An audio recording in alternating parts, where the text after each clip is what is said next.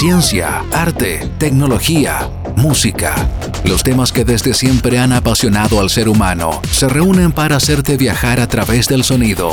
Porque el saber no ocupa lugar. Abrimos nuestros archivos digitales en Radio UNAV. Esto es Código Abierto, un podcast de colección. Contenidos para aprender, disfrutar y compartir. Hola, ¿cómo están? Mi nombre es Carlos Rodríguez y pertenezco al sistema de bibliotecas. Hola a todos, mi nombre es Pamela Navea y también pertenezco al sistema de bibliotecas. Hoy tenemos un invitado que trabaja con nosotros también en el sistema de bibliotecas, eh, Fabián Muñoz. Hola, ¿cómo estás? Hola a todos, mucho gusto. Eh, gracias por la invitación. Eh, en esta jornada donde somos, somos más, porque nos hemos reunido para hablar de un tema que tiene un gran fandom súper interesante y que sería la, trilogía original de Star Wars. Eso quiere decir son los capítulos 4, eh, 5 y 6. Bueno, comencemos entonces a, hablar sobre esta trilogía original que en realidad eh, comenzó siendo solamente una película, eh, después fue una trilogía, después pasó a ser una saga que se nutrió con varias precuelas, secuelas y terminó convirtiéndose casi en un universo que incluye un montón de cosas dentro de ella. Entonces son, son muchas cosas de las cuales se puede hablar y un universo bastante amplio. Eh, y, se ha transformado más allá de lo cinematográfico también en un fenómeno eh, tanto social como cultural, porque abarca varias, varias esferas de, de, diferentes tipos de personas que se vuelven fanáticos de la película y que también van aportando a la misma película. Hay mucha interacción con ella. Eh, y todo esto parte de George Lucas y su, y su deseo de llevar adelante um, una historia eh, que es apoyado por un productor de la, de la Fox y que se llama Alan Ladd y que él le dice que no entiende lo que las películas, que no entiende el guion que quiere hacer, pero que cree que él tiene talento y que va a invertir en él. Entonces es algo súper interesante que, que, el punto de partida eh, nazca desde, esa, desde, ese, desde ese momento, en el fondo habría que pensar que a lo mejor como es la década de los 70, eh, querer hacer una película con esta temática tan como de ciencia ficción o fantástica era un poco raro para el momento. Eh, a lo mejor eh, como que desencajaba con, con el ideario, no sé, o el tipo de películas que se venían haciendo en ese momento y a lo mejor como son las décadas de los 70, habría que ver también el contexto en el que vivía Estados Unidos. Entonces, estas películas como que venían a salirse un poco de la norma. Sí, hay, hay mucho de, la, de, que se habla de que en ese momento hay muchos directores que vienen de las escuelas de cine y comienzan a participar dentro del, cine. Los estudios cinematográficos que habían predominado en la historia del cine hasta ese momento venían como en decaída al, al, final de los años 60 y principios de los 70. Entonces hay varios directores jóvenes que salen de las escuelas de cine y van a, van a ir a darle nuevos ánimos en realidad a la industria. Eh, y por eso también se, se vuelve a enfocar en los jóvenes, en la temática de las películas. Por ejemplo, el, mismo grupo al cual pertenecía George Lucas, en donde está Francis Ford Coppola, Brian De Palma, Martin Scorsese, Steven Spielberg, es un grupo de directores que después, durante los años 80 y posteriores, van a seguir predominando con, su, con sus películas. Entonces es súper interesante ese cambio en, en la forma de ver y hacer cine.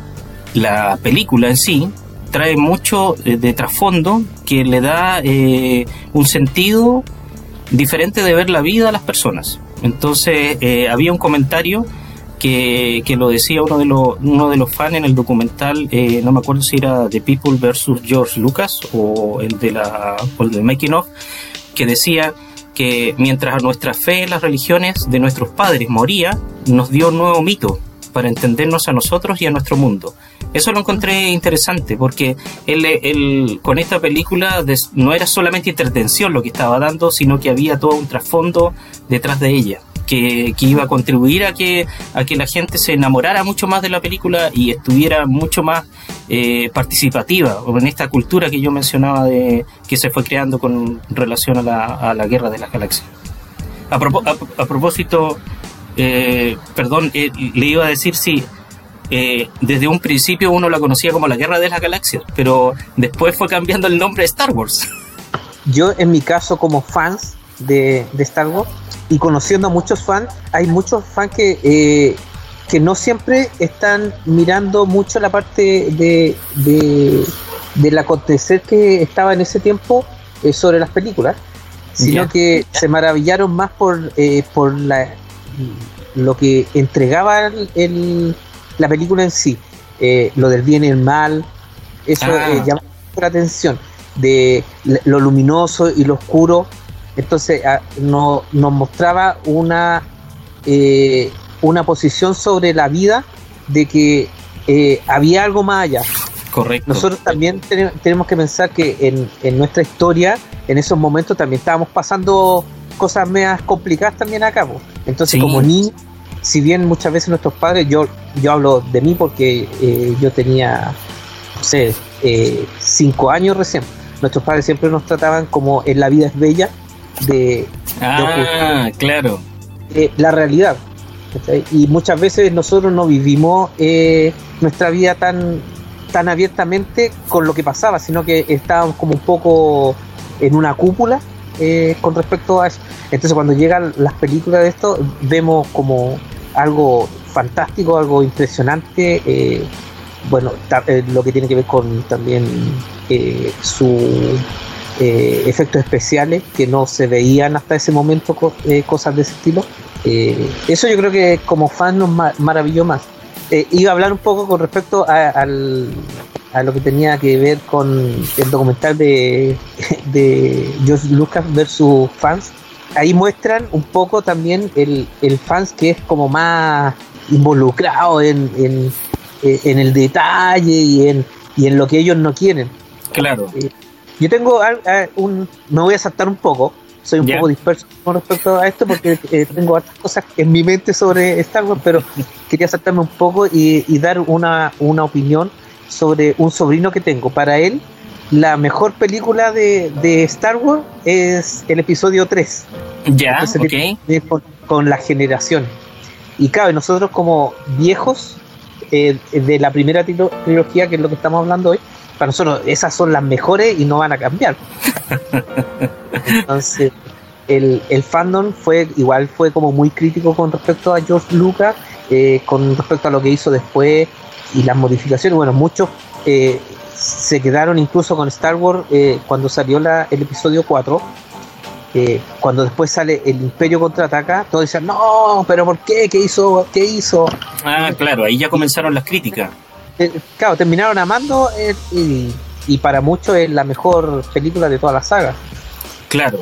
El regreso al Jedi pasó lo mismo, entonces siempre hay gente que va a estar como discutiendo ese, ese aspecto de qué es lo que es mejor, qué es lo que se hizo bien, qué es lo que se hizo mal.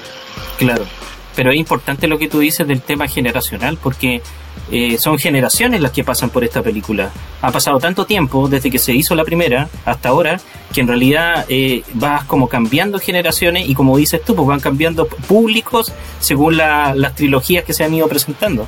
Y eso es como súper importante para una película, o sea, como tanto llega a impactar una película dentro, no solamente en un país, sino que en realidad alrededor del mundo y los fanáticos que se crean, como para llegar a ser eh, ese tipo de, crítica o mantener en el tiempo eh, esa conversación sobre estas películas. Eh, quería, quería preguntarle además, como para ubicarnos en la época, que tú bien lo mencionabas, como estamos en los años 70, en Chile es otro, otro momento histórico. pero lo que busqué es que la película en Estados Unidos fue estrenada en mayo, el 20 de mayo me parece, del año 77 pero en Chile, para Chile llega un año después. En Santiago y en Viña del Mar se estrena el 20 de marzo del año 78. Eh, y yo tengo un vago recuerdo de haberla ido a ver, porque yo vivía en Iquique en esa época, en el cine de Arapacá en Iquique. Eh, en el, no sé si fue el mismo año 78 o el año 79. Pero es eso, lo que tú decías, uno se deslumbra cuando ve por primera vez esta película y las imágenes y todo eso, lo que te va entregando eh, ya desde el inicio, o sea, esa imagen de la, de la nave atravesando la pantalla y completando todo ya te queda grabada para siempre. No sé en qué momento habrán visto ustedes esta, esta película por primera vez. Eh, yo no, yo la vi mucho más adelante porque yo nací en el año 77, por lo tanto yo nací con Star Wars. Ya, ok. Star Wars es mayor que yo con un par de meses. Entonces, claro, yo no tuve noción de, de ese momento en tiempo real. Lo que sí yo recuerdo es que yo la vi cuando en los años 80, cuando yo ya estaba más grande, yo por ejemplo tenía como 10, 12 años más o menos, y cuando lo daban en esa cine como la- las películas del domingo, tardes de cine, que era este momento también donde efectivamente más encima las películas las cortaban, porque como había un toque de queda y, y la Ah, luz eh, era hasta cierto horario, por La tanto la película... domingos. Exacto, la película como era muy larga la dividían en dos tandas, entonces eso era terrible porque la película la- uno la empezaba a ver Grandes eh, y llegaba el momento grandes eventos. Se cortaba la luz porque era, era momento de racionalizar, entonces mm, quedaba más encima justo ahí como, no, ¿por qué? Que había que esperar hasta el otro domingo eh, para poder ver el final. Entonces, y ahí hago esto también en relación con el tema de las generaciones. Las generaciones de ahora son generaciones de la inmediatez pueden ver una serie en una tarde porque están todos los capítulos disponibles. Nosotros somos hijos del rigor, había que tener paciencia y esperar una semana a la otra para poder eh, ver algo y ver en qué quedaba. Más encima ni siquiera estaban todas hechas. Entonces, o sea, no, perdón, no las eh, estrenaban todas en la televisión. Entonces, con suerte uno veía esa, pero uno no sabía si el canal había comprado las otras, las otras películas. Eh, yo me acuerdo que con- por, por fortuna las fueron dando con, con desfase y todo y uno las pudo ir viendo. Porque yo no tuve la suerte de ir a verla al cine. Eh, aunque después me parece que las dieron remasterizadas, yo no sé en qué mundo estaba viviendo que no las fui a ver, ahí me lo perdí. Así que sueño con algún momento vuelvan a darlas para poder disfrutarlas, porque me imagino que haberlas ido a ver el- al cine y sobre todo después eh, de todos estos arreglos y mejoras que le hicieron, las rema- remasterizaciones que se llaman, eh, no es lo mismo que verla en el televisor de la casa, más encima estoy diciendo que lo vi en los años 80, entonces la televisión no es como un plasma de ahora, la tele era chiquitita, Sí, era esas la tele de, como los- de, la tele no de los sé, 80. de era 14 lo mismo. pulgadas o lo máximo era 21 pulgadas. Eso era como la super tele. Claro, entonces claro, las nuevas generaciones eh, de- han visto otro Star Wars diferente al que vimos nosotros. Un Star Wars, por- a lo mejor por eso también les gustan las que son más modernas, porque es de su generación, por la tecnología y todo ese trabajo digital que se hace. Pero nosotros somos de- a la antigua, po. entonces después de ver el documental y ver todo el trabajo que hicieron con las maquetas y las explosiones y toda esa construcción es de la era de nosotros, po, del esfuerzo, que había que trabajar calita por, por conseguir algo, no era algo que estaba ahí instantáneo. Entonces, eh, tal vez nosotros como fans de Star Wars somos diferentes eh, a los fans de las nuevas generaciones, como contaba Fabián y su sobrino. Mm, Eh, son dos visiones distintas de Star Wars. sí, es verdad. ¿Y tú, Fabián, cuándo, ¿cuándo viste esto primera vez? No, es muy similar al de la, al de la PAME. Yo no tuve la oportunidad de ver eh, en el cine las, pri- las primeras, eh, de hecho ni siquiera las primeras dos. Más que eh, era más por un asunto económico. No, no tenía Ya. acceso a- para ir a- al cine. A mí me pasó algo mo- eh, muy particular porque yo vivía en Valparaíso. ¿Ya? En, en- yo me vine, y ahora vivo en Quilpué, pero me vine en Quilpué en el 80. Ah, para el estreno del Imperio Contraataca. Claro. entonces, eh, eh, ese, ese, eh, en- en- no, no tuve acceso a verlo, entonces las posibilidades.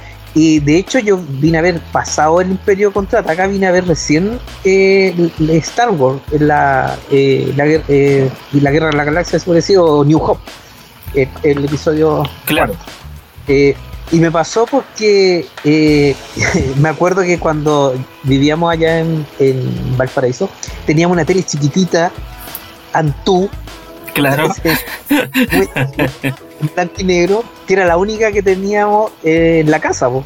Entonces era difícil tener acceso a, a ver más en eh, eh, porque eso lo- yo, yo me acuerdo que lo daban en, en- en las tardes o en las noches esos estrenos y, y no eran horarios para la única tele que teníamos para que la usara el- los hijos el, el Claro.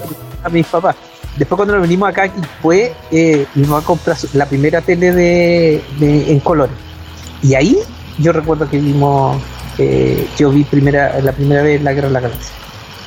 Claro, entonces no es lo mismo. Sí vi la remasterizada sí fui cuando dieron eh, la viste en el cine.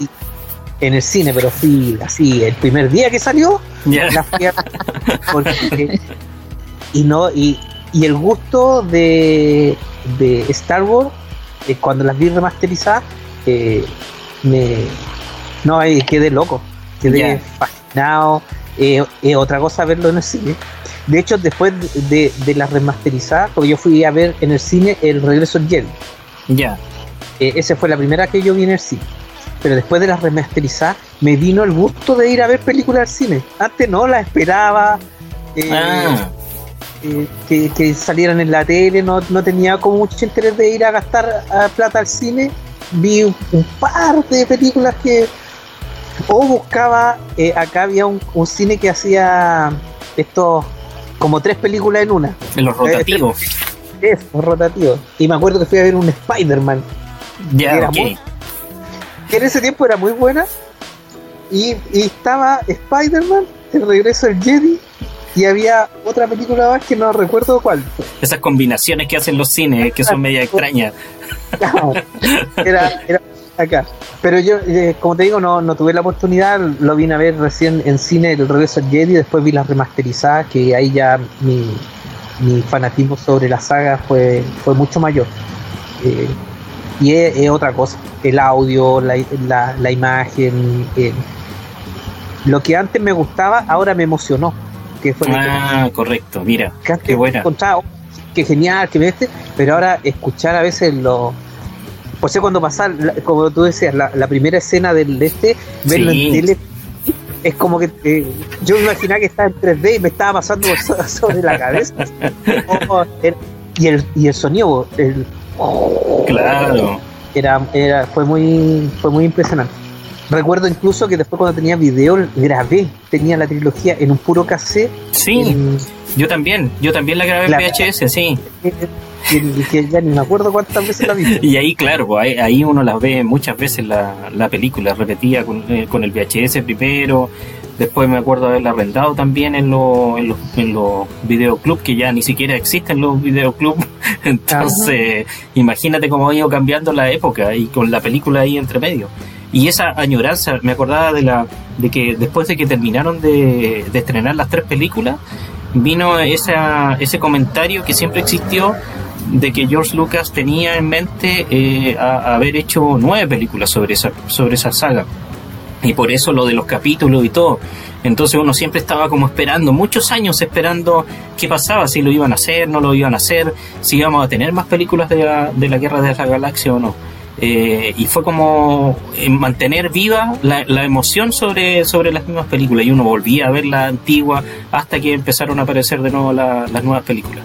Pero, eh, ah, y además me acuerdo que eh, era, era, tan, eh, era tan fuerte el impacto que causaba esto que eh, yo fui con mi papá y mi papá se quedó, imagínate, él, él, él no estando dentro de mi generación, igual se quedó pegado con cosas de la película. Yo me acuerdo que semanas después seguía diciendo, vamos a velocidad luz, vamos a la velocidad de la luz y, repetía esas cosas, entonces era extraño pensar que cómo impactaban, me acordaba cómo impactaba eso en las personas.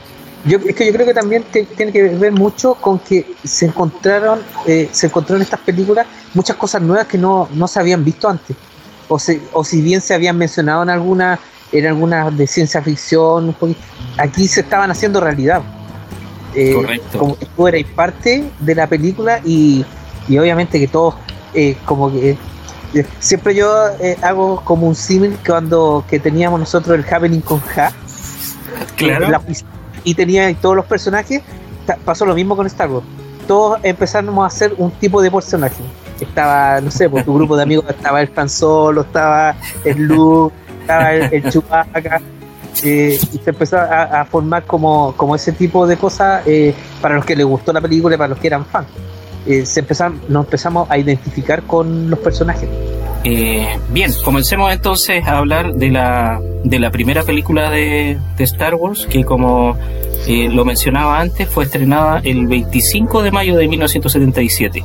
eh, y había sido planeada para estrenarse el año anterior, o sea, ya tenía un retraso en el rodaje, fue, fue iba a ser estrenada en la Navidad del año 76, pero la estrenaron en el verano del 77. Eh, y como les decía, acá en Chile llegó un año después, o sea, en, ese, en esa época las películas no llegaban como eh, al mismo momento.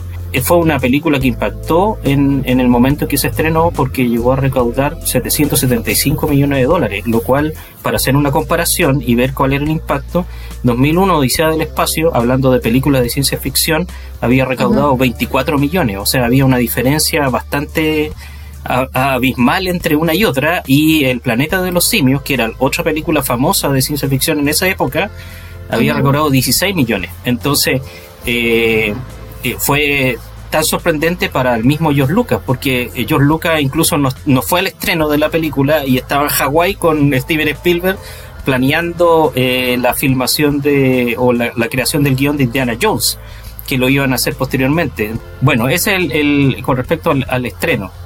No sé si el, título también, eso es lo que quería comentarle antes de, no sé si qué opinan ustedes del, del título de la Guerra de las Galaxias, porque yo la conocía desde el principio como la Guerra de la Galaxia, de niño. Después, ahora se, se hace más habitual llamarla Star Wars. O sea, muy poca gente la sigue llamando Guerra de la Galaxia. Igual hay, la, traducción literal debería ser la Guerra de la Estrella, en el fondo, no la Guerra de las Galaxias. Yo creo que tiene que ver con un tema de la globalización, porque claro, pues decíamos la guerra de las galaxias, porque era lo que venía desde fuera y, y, éramos como que seguíamos fielmente lo que nos decían. Pero ahora como vivimos en un mundo globalizado, em, tendemos más a, yo creo que adoptar em, como términos de otros países. Entonces yo creo que por eso, porque en Estados Unidos le dicen Star Wars. Entonces, como ahora nosotros también, eh, vuelvo al mismo tema de la inmediatez, como ahora a través de internet tiene todo uno, está eh, todo el mundo conectado. Yo creo que para uno como espectador también es más fácil como identificar otras cosas. Entonces a lo mejor la vieja escuela, no sé, a lo mejor mi abuelita le sigue diciendo la guerra de las galaxias. Pero yo para mí Star Wars, porque como en Estados Unidos le dicen Star Wars y cuando vemos publicidad y las plataformas traen, hablan de Star Wars. Sí, sí. Entonces como que se va quedando en el, en el inconsciente de, de los tiempos que estamos viviendo ahora. Yo creo que por eso. Ah, además la, la, ¿cómo se llama? La, yo hacía la asociación entre el nombre de la estrella de la muerte eh, y el nombre del personaje principal, porque se supone que al principio Luke eh, se iba a llamar Luke Star Killer, que era como asesino de estrellas. Entonces, asesino de estrellas, estrella de la muerte, se me enredaba ahí un poco también las denominaciones. Sí, yo creo que también eh, mucho con el lenguaje, porque era a lo mejor más vistoso traducir todo acá al, al, español para, la, para nuestras generaciones pero también te, eh, de hecho ahora uno eh, hasta hoy, ya con los años, eh, ya llama la primera New Hope. Claro, claro. Y lo utiliza como Nueva Esperanza, dice, ah, viste New Hope, pero no así con el Imperio Contraataca. El Imperio Contraataca uno no, no, le, no lo... Ah. Si te das cuenta, y el, el Retroverso Jedi, uno utiliza la versión español en, esas dos películas, pero yo me doy cuenta que cuando uno habla de, no habla de Nueva Esperanza, se escucha más hablar de New Hope, por lo menos en el fan. Oh, Correcto. Tienes razón. ¿Y sabías tú que el, para el, el, nombre de Nueva Esperanza lo hizo Lucas en el relanzamiento del año 81 recién? O sea, la película se estrenó en el 77 y tuvieron que esperar hasta el año 81 para agregarle ese subtítulo a la película, que se llamó Episodio 4, y ahí fue cuando le crearon una nueva esperanza. Esa fue la. Para ese relanzamiento crearon eso. Eh, porque el título original lo, lo, mencionaban en los documentales el mismo Mark Hamill, que cuando leyó el, título de la película se llama Las aventuras de Luke Starkiller, tomadas del diario de los Wills, Saga 1, La Guerra de las Galaxias. Ah. Ese era el título original. título que no era para nada comercial, por eso los estudios seguramente le tienen que haber dado el corte. Le tenéis que hacer algo corto y que, y que sea pegajoso. Claro. ¿Quién se iba a acordar de todo ese título? Sí, pues, pero los títulos posteriores, como dice Fabián, son eh, más quedan más eh, formalizados en el fondo, porque cuando estrenan el Imperio contraataca sigue siendo el Imperio contraataca para siempre, o sea, es esa película, así el título, y lo mismo con el regreso del Jedi. Bueno, y, y- pensar que George Lucas también pues, toma la decisión de, de por dónde partir y partió por... eh, porque eso también es una curiosidad, porque yo creo que es una de las pocas sagas que parte, aunque tiene una secuencia y de va de la 1 hasta la 9, el autor o el director toma la mitad a la mitad de la película y en parte. Eh, ni, ni siquiera con un contexto narrativo, sino que parte así porque no le queda otra más que partir así, porque el poder, con la tecnología del momento, poder hacer todas las escenas que implicaba la, la parte 1, 2 y 3 era imposible. Cosa que después obviamente nos dimos cuenta porque hasta ese momento nadie sabía cómo era la 1, la 2 y la 3. A lo mejor la gente no sé que había leído alguna novela, alguna cosa que haya estado, que eso no, no lo sé. Pero, mm, o sea, no- nos dieron una historia y nosotros nos quedamos ahí con eso. Yo recuerdo haber escuchado eh, en esa época, eh, ¿cómo se llama? estaban las tres, ya eh, esta, esta trilogía, y se escuchaba de que anterior a eso, las precuelas eran las guerras clónicas. Eso se escuchaba. Yo re- siempre me acuerdo de eso porque, de hecho, lo comenté a, a un amigo que, que él tenía mucho, eh, mucho más conocimiento yo de, de Star Wars y, y hablábamos de eso. Que ah, las precuelas. Y después, cuando aparece las precuelas, claro, aparece una de las sagas que era la, la Guerra de los Clones. Pero eh, como que antes de que aparecieran, ya se sabía de que tenía que ver con eh, guerras de clones. Correcto. Que, que sabe, es que sabe que hay, hay dos datos. Uno, en la misma película, eh, La Guerra de la Galaxia del año 77, el personaje de eh, Ben Kenobi o Obi-Wan Kenobi, que tiene que lo Claro. llaman de las dos formas ese- en, la película, él, él es el que da muchos más datos de todo lo que va a significar el universo de Star Wars posterior en el fondo. Porque él, él hace referencia a los caballeros Jedi, él hace referencia a los sables láser, le entrega el láser, hace mención a la República, explica lo que es el Imperio, lo que son los rebeldes, hace como toda una, toda una, una reseña eh, que se las manda ahí el actor eh, Alec Guinness, que interpretando a, a Obi-Wan Kenobi, él menciona todas esas cosas. E incluso dentro de eso menciona eh, las guerras clon, porque él dice Claro. que, que peleó en las guerras clon. Eh, y el otro dato que hay sobre eso mismo es que cuando George Lucas eh, va, empieza a hacer el guion del Imperio Contraataca para el año 80, lo que hace es que en ese momento se da cuenta que lo que tiene que contar en las o sea, que tiene que contar capítulos anteriores en las precuelas contando la historia o el inicio de Darth Vader. Ahí es cuando a él se le ocurre esa idea de que en las precuelas tiene que ir la historia de Darth Vader. Por eso empieza a titularlo, en ese momento se lanza, se relanza Una Nueva Esperanza como el capítulo 4. Entonces deja los tres capítulos para después, para hacer eh, la historia de Darth Vader inicialmente. Entonces, lo, ahí, ahí, ahí co- co- como, dice, como dicen ustedes, el guion de la película se va creando más bien en el camino. Hay, hay como una idea que tiene George Lucas eh, en términos generales de lo que quiere hacer, pero el guion más específico lo va creando más bien en el, en el camino. Eh, él eh, hace esta idea de la alianza contra el Imperio Galáctico como eh, historia base, basándose, dice, en, la, en las series de, que, se, que se hacían en los años 30, en la serie de Flash Gordon sobre todo, eh, porque ocupa varias cosas de esa, de esa serie antigua, como los títulos iniciales de la película que van apareciendo y van subiendo de a poco y va mostrando lo que, lo que van a narrar, o también las transiciones, las transiciones entre una y otra escena, eso que se, que se corre en la pantalla y aparece la nueva escena, también es, eh, lo saca de esa, de esa serie. Y, y se basa eh, en esto de los mitos eh, y las religiones, eh, utilizando las teorías que tenía Joseph Campbell en, su, en sus libros eh, sobre el viaje del héroe eh, y el arquetipo del, del mito en el fondo. Eh, eh, lo, lo encontramos muchas veces, por ejemplo, cuando él habla de caballeros, cuando habla de, de princesas, eh, de todo ese tipo de, de cosas, o, el, el mismo, o la misma la fuerza, que la fuerza inicialmente era algo parecido al- a la búsqueda del santo grial que tenían estos caballeros, una fuerza poderosa que los iba a guiar en el fondo. Hay como varias referencias en la construcción de la historia que están de trasfondo en esta eh, para él en el guion. En el fondo. También consideró el tema de los samuráis, gracias a Akira Kurosawa.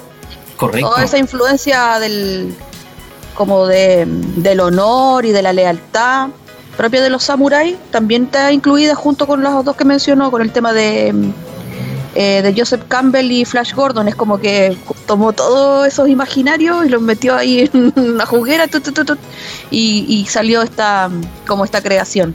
Igual es interesante, porque en el fondo era lo que decía Fabián al, al principio, presenta una historia súper clara sobre el bien y el mal, Claro. eh, y el crecimiento y el desarrollo de, de los personajes. Yo creo que las cosas que más eh, llamaron de la atención a lo mejor de Star Wars, sobre todo de esta primera entrega, que es como la que vino a, mostrarse al mundo, eh, fue todo el tema este de, no solamente, porque historias de, buenos y malos ha habido siempre, porque si uno lo piensa, la historia de la de pri- princesas también ha habido siempre, pero eso sumado al- a todos los efectos especiales creados, como al contexto en el que se formó Star Wars, a lo mejor eso es lo que le da una un toque diferente y a lo mejor por eso se, se ha convertido en algo, un fenómeno no solo mundial, sino que generacionalmente a nivel mundial.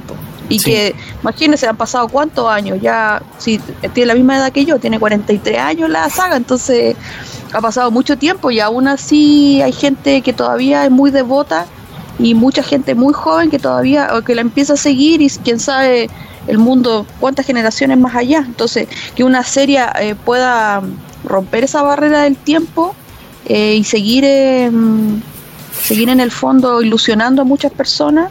A lo mejor tiene que ver inclusive mucho de eso, como que como es ciencia ficción o, fantasía, es algo que podría ser de aquí hasta, no sé, pues al año, pongámonos 2080 donde estén volando y donde estemos en otros planetas, con todo este tema ahora que se viene de la, de la carrera por conquistar Marte, por ejemplo. O sea, cada vez, cada vez lo que parecía tan lejano y fantasioso se ve como más cercano y se acerca inclusive más a lo que presenta Star Wars.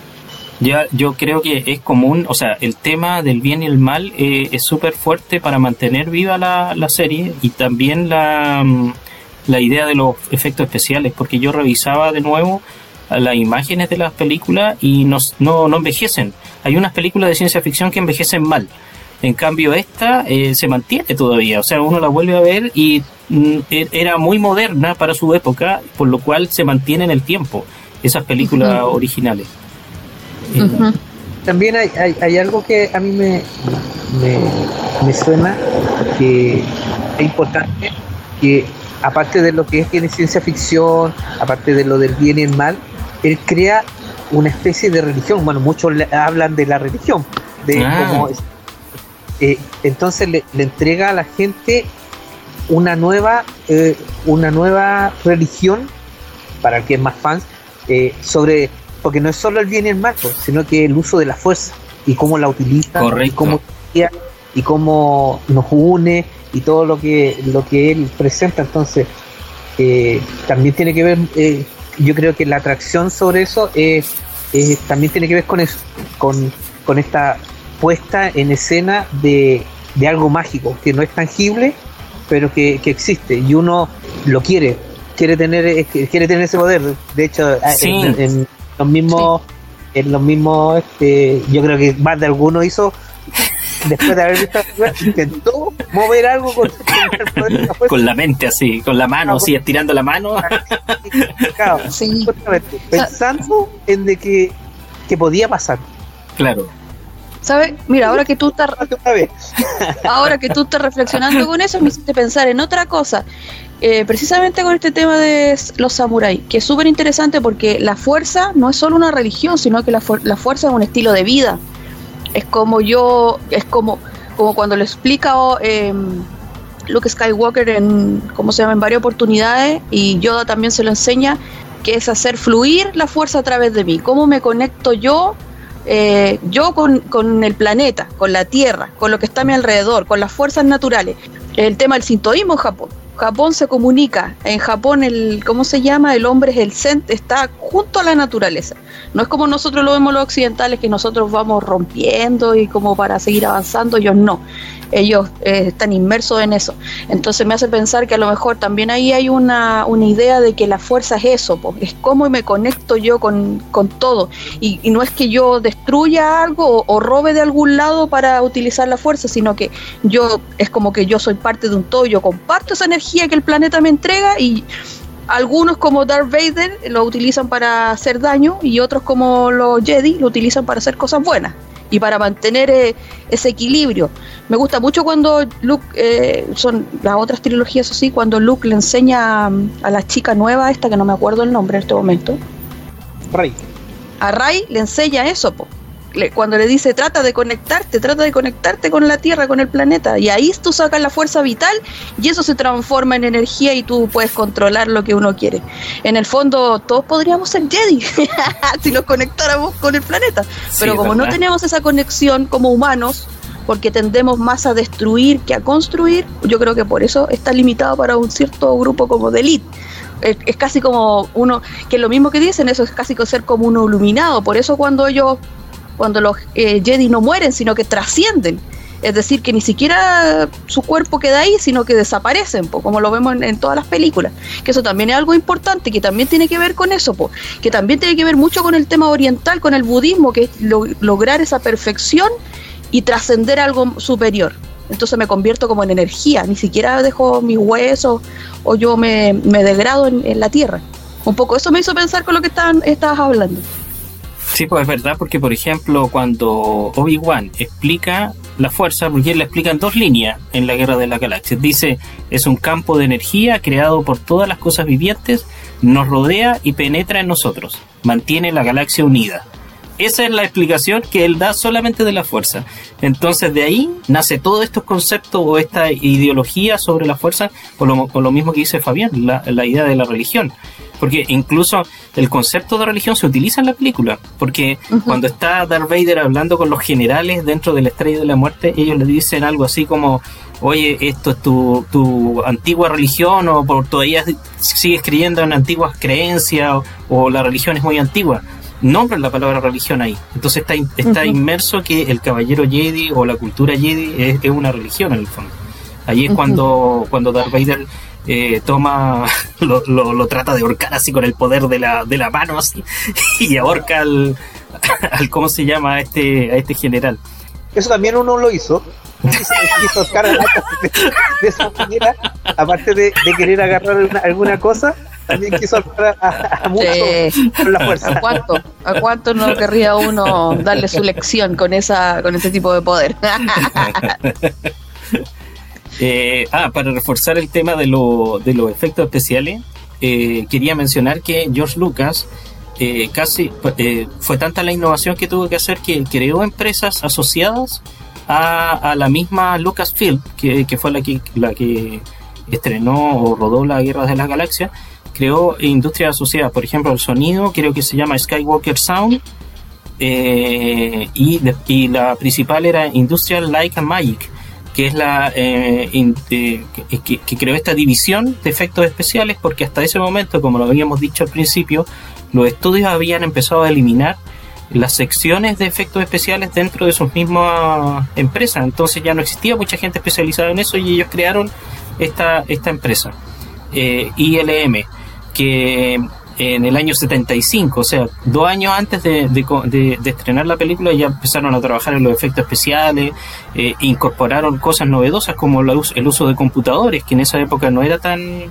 común verlo en la industria del cine, eh, para, para que las cámaras tuvieran estos movimientos controlados y pudieran hacer esta repetición de la, de las escenas con mayor precisión, el movimiento de las naves eh, y superponer varios, varios elementos en un mismo plano, eh, hacer las maquetas de las naves, etcétera. Entonces, esta industria eh, se mantuvo en el tiempo, incluso eh, él creó su rancho en los años 80, en donde puso esta, esta industria y ofrece servicio a diferentes películas.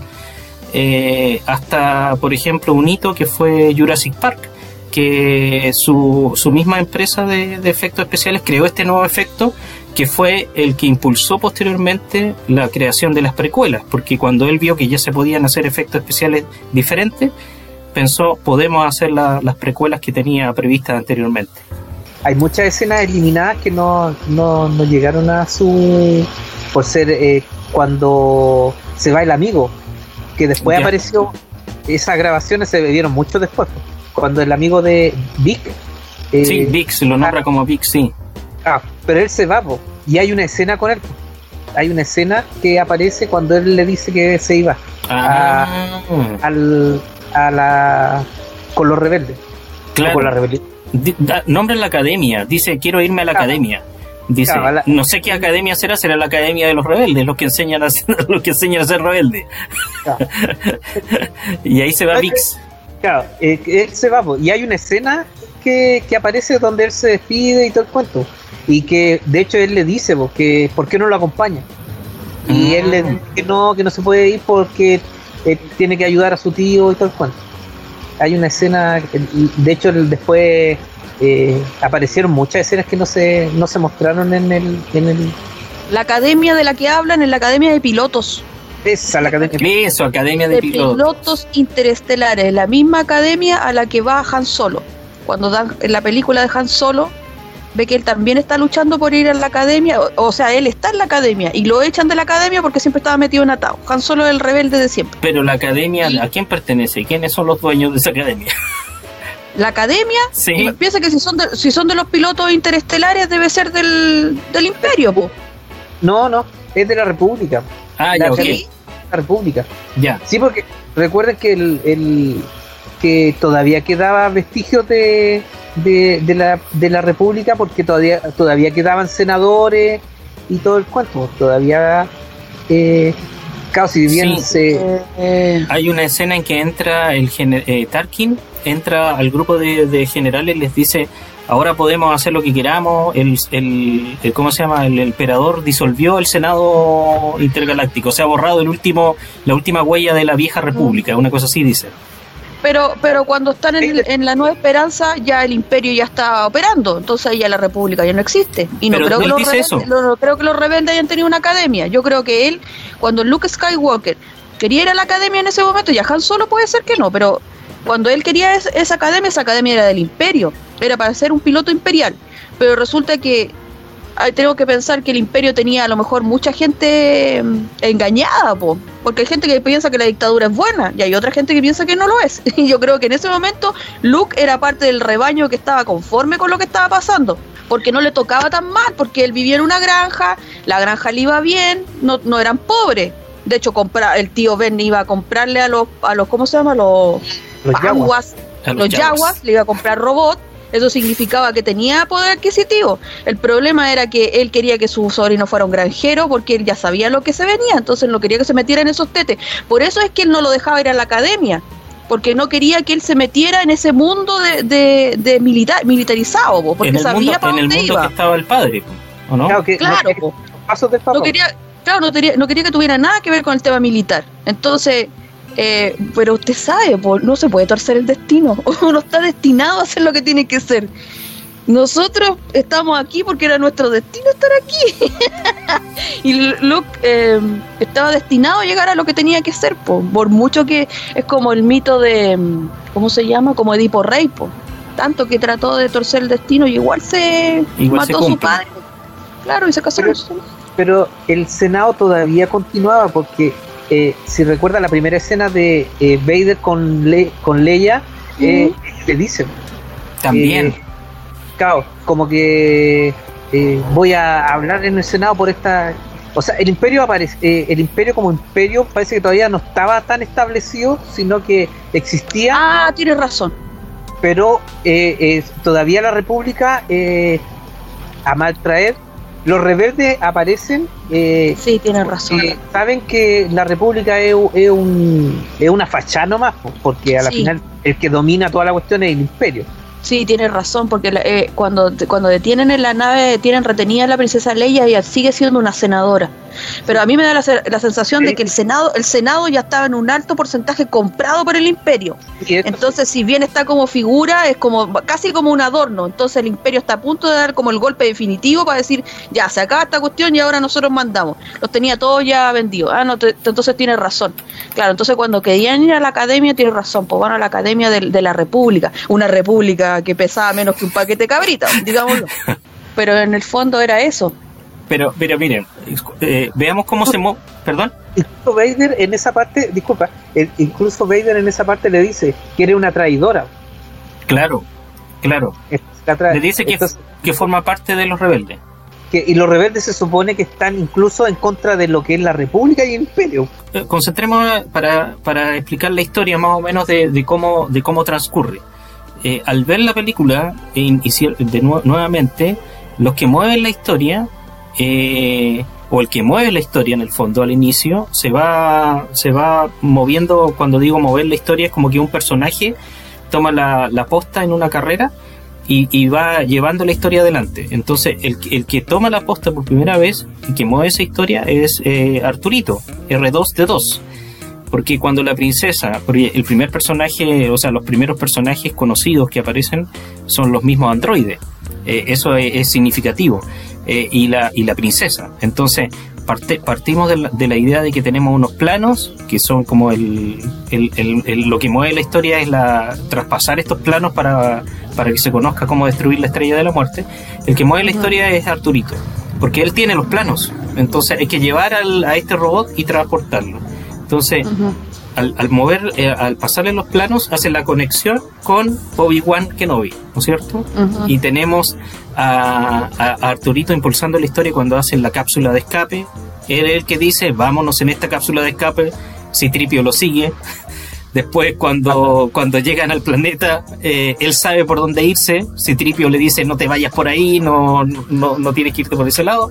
Finalmente, él es el que sabe dónde ir. Después lo atrapan los, los yaguas, los quieren vender y el, el tema es que al final es, R2D2 quien se, quien se escapa de, de, de, Luke y quiere ir a buscar a Obi-Wan. Y él impulsa a que Obi-Wan se conozca con Luke. Esa es como la primera parte de la historia. Él mueve la historia en ese sentido. Ustedes se fijan, son los androides. Es que Arturito es el que tiene la misión, po. A él se le asigna, se le encomienda la misión y como buen robot está programado para cumplirla hasta el final, por eso tiene esa obsesión.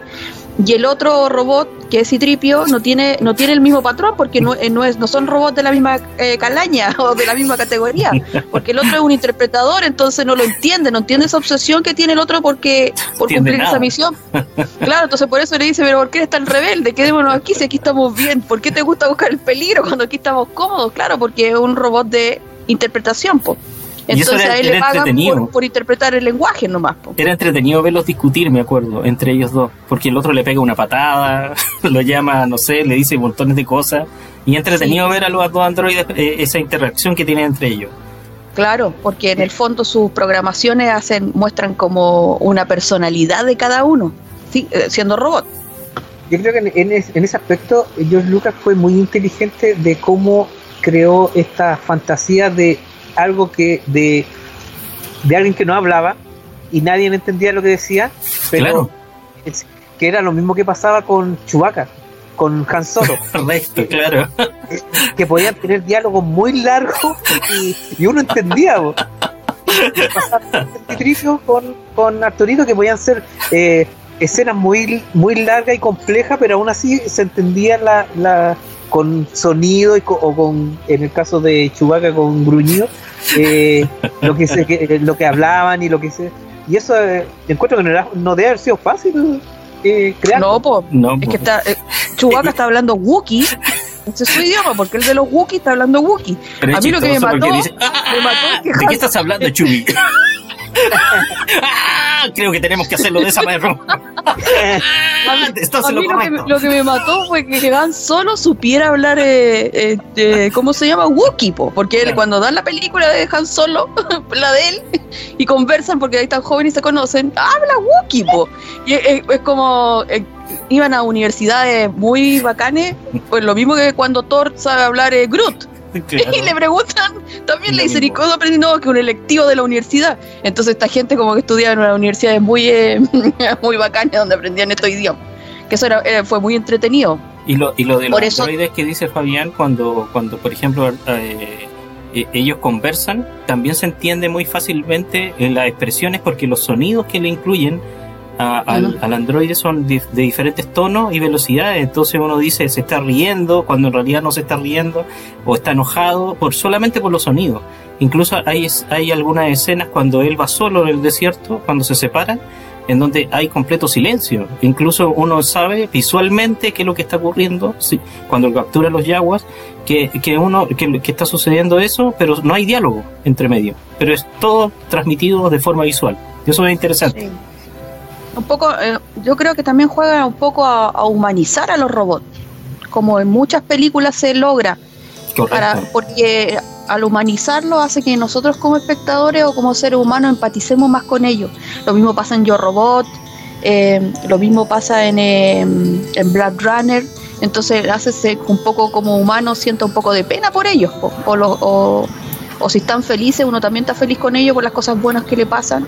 Como por ejemplo más adelante en las películas cuando le borran la memoria a Citripio y lo resetean. Entonces a mí me dolió mucho porque ese reseteo casi fue como matar a Citripio porque olvidó todo lo que había vivido, todas sus aventuras con ellos, todo, todos esos lazos de amor, todas esas peleas, todos esos miedos, todo eso, ¡ay! esos gritos que se mandaban, todo eso se perdió, entonces como que la persona hubiese muerto, o en este caso el robot murió. A mí como persona, por ejemplo, como ser humano, me dio mucha pena, porque en el fondo era como que los, él se tuvo que sacrificar y casi suicidarse por un bien común. Entonces yo creo que por ahí va, por un lado como de humanizar a estos personajes que son eh, tecnológicos, para que uno también eh, comparta con ellos y vibre con ellos lo bueno y lo malo dentro de la historia. Ahora también eh, es notable, eh, aquí estamos dejando de lado un poco la actuación también de los de los mismos personajes que interpretaban, porque Arturito cuando era un robot tenía un personaje interno. Kenny Baker se llama él.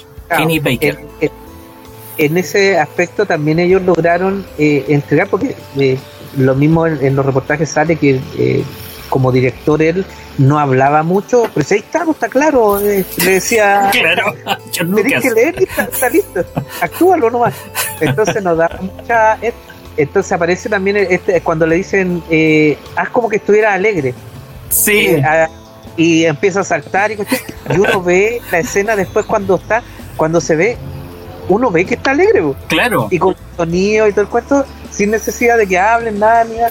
Entonces uno aprendió a, reconocer también esa, esa, actuación. Harrison, Harrison Ford pela mucho a George Lucas por eso. Dice que es un director que cree que todo está ahí. y decía, oye, pero tenéis que decirme cómo queréis. Ya dice que tengo que reír, pero ¿de qué forma? ¿De una forma grotesca o me estoy burlando o una risa sincera. Dame, dame las pautas para yo poder construirlo. No, ahí estaba, ahí, ahí está escrito. Usted léalo y hágalo. Entonces siempre lo pelaba, decía, ¿cómo quiere que yo interprete si me tiene que dar eh, pautas como director? Pero él dice que está todo escrito ahí. Yo tengo al final, a lo mejor por eso también cada personaje y cada eh, actor, como tú mencionas, en el fondo le dio vida y a su pinta, porque como el director no era tan claro, a su pinta creó el propio, su propio personaje. Tal vez si, si George Lucas fuera un director diferente y diera más pauta, a lo mejor Han Solo no sería como es. Y, no. sé, Luke, Luke, tampoco, y a lo mejor inclusive los robots no serían tan así, no tendrían ese toque, porque como lo dejaba tan a libre albedrío, eh, cada cual agarraba lo que podía y como creía que tenía que ser, porque cuando yo vi el reportaje este de mm, el documental donde muestra cómo lo hicieron, es que nadie entendía nada. nadie entendía nada. Y George Lucas les decía cada rato, más rápido e intenso, y eso era todo lo que repetía, más rápido e intenso. y, y yo tenía que hacerlo eso, pero ¿cómo lo hacemos? era una cosa nueva, era una cosa que más encima como sabemos, las películas no se graban del inicio hasta el final. Pues primero una parte, a veces parte con el final, a veces están en el, eh, terminan con el principio. Entonces, yo me imagino que para el actor es complicado porque en su mente no lo, no lo ve tan global, pues, ve la parte que está haciendo en ese momento. Entonces, imagínense era una temática nueva, más encima extraña, con toda esta modernidad. En el documental decían, yo, yo no sé qué estamos haciendo, para mí como que venimos a jugar, como que venimos a jugar a que somos pistoleros y cosas en el espacio, y aparece ese mono peludo tan grande, ¿quién es ese mono peludo? Claro, era Chubaca, entonces cuando después la, la, película la arman y la presentan, ahí recién la película cobra sentido, po. y ellos ven lo que otro, inclusive escenas donde seguramente ellos no estaban y no entendían nada de qué venía. O sea, no entender por qué yo vengo corriendo por un pasillo y me vienen disparando unos malos, a lo mejor ni siquiera lo entendían mucho, sino que lo hacían nomás, como por intuición. Porque no es, no es como se hacen ahora a lo mejor las cosas. Hay una, me acordaba de, lo, de otras anécdotas que contaba el, el actor que hacía de Arturito, Kenny Baker, que decía que cuando estaban filmando y decían corte y, se iban todos a, porque iban a comer, lo dejaban a él dentro del, traje y se olvidaban que estaba ahí. Entonces no lo sacaba nadie del, traje de Arturito y él decía que le, pasó varias veces eso que lo habían abandonado. Y con oh, respecto a, con respecto a lo que decíamos de, la, de las reacciones que tiene el, el, el Android en el fondo y que se transmiten, me, me gustaba mucho esa, esa parte en donde ah, eh, él muestra el mensaje de la princesa, ¿no es cierto? Muestra este holograma, que también holograma también era una palabra nueva para ese momento. Era algo súper novedoso ver esta imagen de la, de la princesa proyectada fuera de la, como, como la realidad, ¿cómo le llaman ahora? Realidad aumentada. que estaba la, la, princesa ahí proyectada en un holograma. Entonces, cuando él proyectaba el, el, el holograma por primera vez y Luke trataba de, de ver el resto, eh, le decía, muéveme el tornillo este que lo aseguraba, y lo mueven, y, le, preguntan y le dicen, pero muestra el mensaje. Y Arturito decía, hacía los sonidos, y el otro decía, pero ¿qué mensaje? Entonces, ¿y dónde está el mensaje? Y se hacía el tonto, como que no había nada. Entonces me llamaba mucho la atención esa, esa escena como humana, en el fondo, como tratar de engañar al otro. Eh, siendo es interesante porque eh, está bien pensado de que Citripio sea un, sea un, un robot de interpretación. Porque en el fondo él interpreta con sus diálogos, interpreta para que nosotros entendamos los sonidos de Arturito. Porque al decir ese diálogo, decir, ¿cómo? ¿Cómo que no hay ningún mensaje?